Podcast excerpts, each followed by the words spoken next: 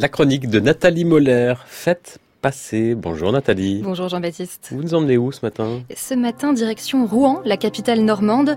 Et ce que vous entendez là, eh bien, ce sont les cloches de la très célèbre cathédrale rouennaise, un ensemble de cloches qu'on appelle le carillon.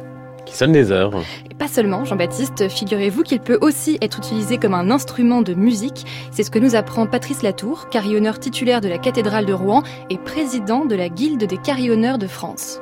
Le carillon, c'est une vieille tradition depuis le XVIe siècle, une tradition flamande. Et donc, ça a été d'abord des codes, un peu avant nos SMS et nos sirènes.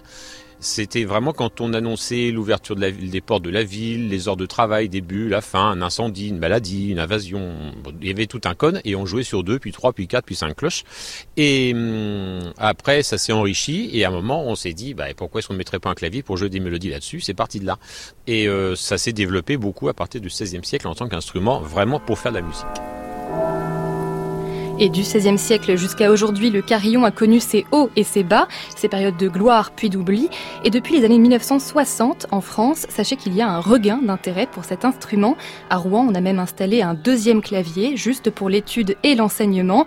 Et pour y accéder, eh bien, il faut être un minimum sportif, puisque tout ça se situe à 30 mètres de hauteur, juste en dessous des cloches. Et vous êtes sportif, donc vous y êtes allé, Nathalie ah Oui, j'ai gravi les 129 marches de la Tour Saint-Romain, accompagné et encouragé par d'autres visiteurs. Et puis arriver là-haut, non seulement la vue sur la ville est magnifique, mais en plus on visite, on admire les cloches et on a même le droit à une petite démonstration de la part de Patrice Latour.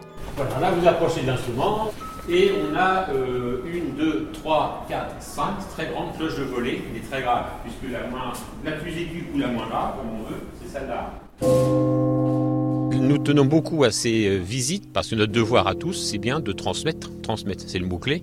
Donc, c'est pas de laisser dormir des instruments, c'est de, préparer le terrain pour, pour passer le relais et bien sûr de préparer le public aussi. Et c'est vrai que beaucoup de personnes, en voyant concrètement comment ça fonctionne, écoutent d'une autre façon et prêtent une autre attention à l'instrument une autre attention, une autre écoute, c'est ça qui est important, puisqu'en fait le son du carillon, on le connaît tous. À Rouen, par exemple, il sonne tous les quarts d'heure, c'est donc difficile de passer à côté. Mais c'est ce qui fait finalement que cet instrument est si particulier, il appartient à toute la ville, il a une valeur patrimoniale et symbolique. Et ce week-end, c'est l'occasion de découvrir ce patrimoine, Jean-Baptiste, puisque ce sont les journées nationales du carillon. Incroyable. Des visites, des concerts et des animations sont organisées un peu partout en France, à Rouen, bien sûr, mais aussi à Perpignan, Bordeaux, Dunkerque, Douai et plein d'autres villes. Et toutes les informations sur ces journées nationales du carillon sont à retrouver sur francemusique.fr sur la page de votre chronique Faites passer, faites passer, y compris la triste transmission de cet instrument euh, peu connu. Merci Nathalie pour cette découverte et à la semaine prochaine. À la semaine prochaine.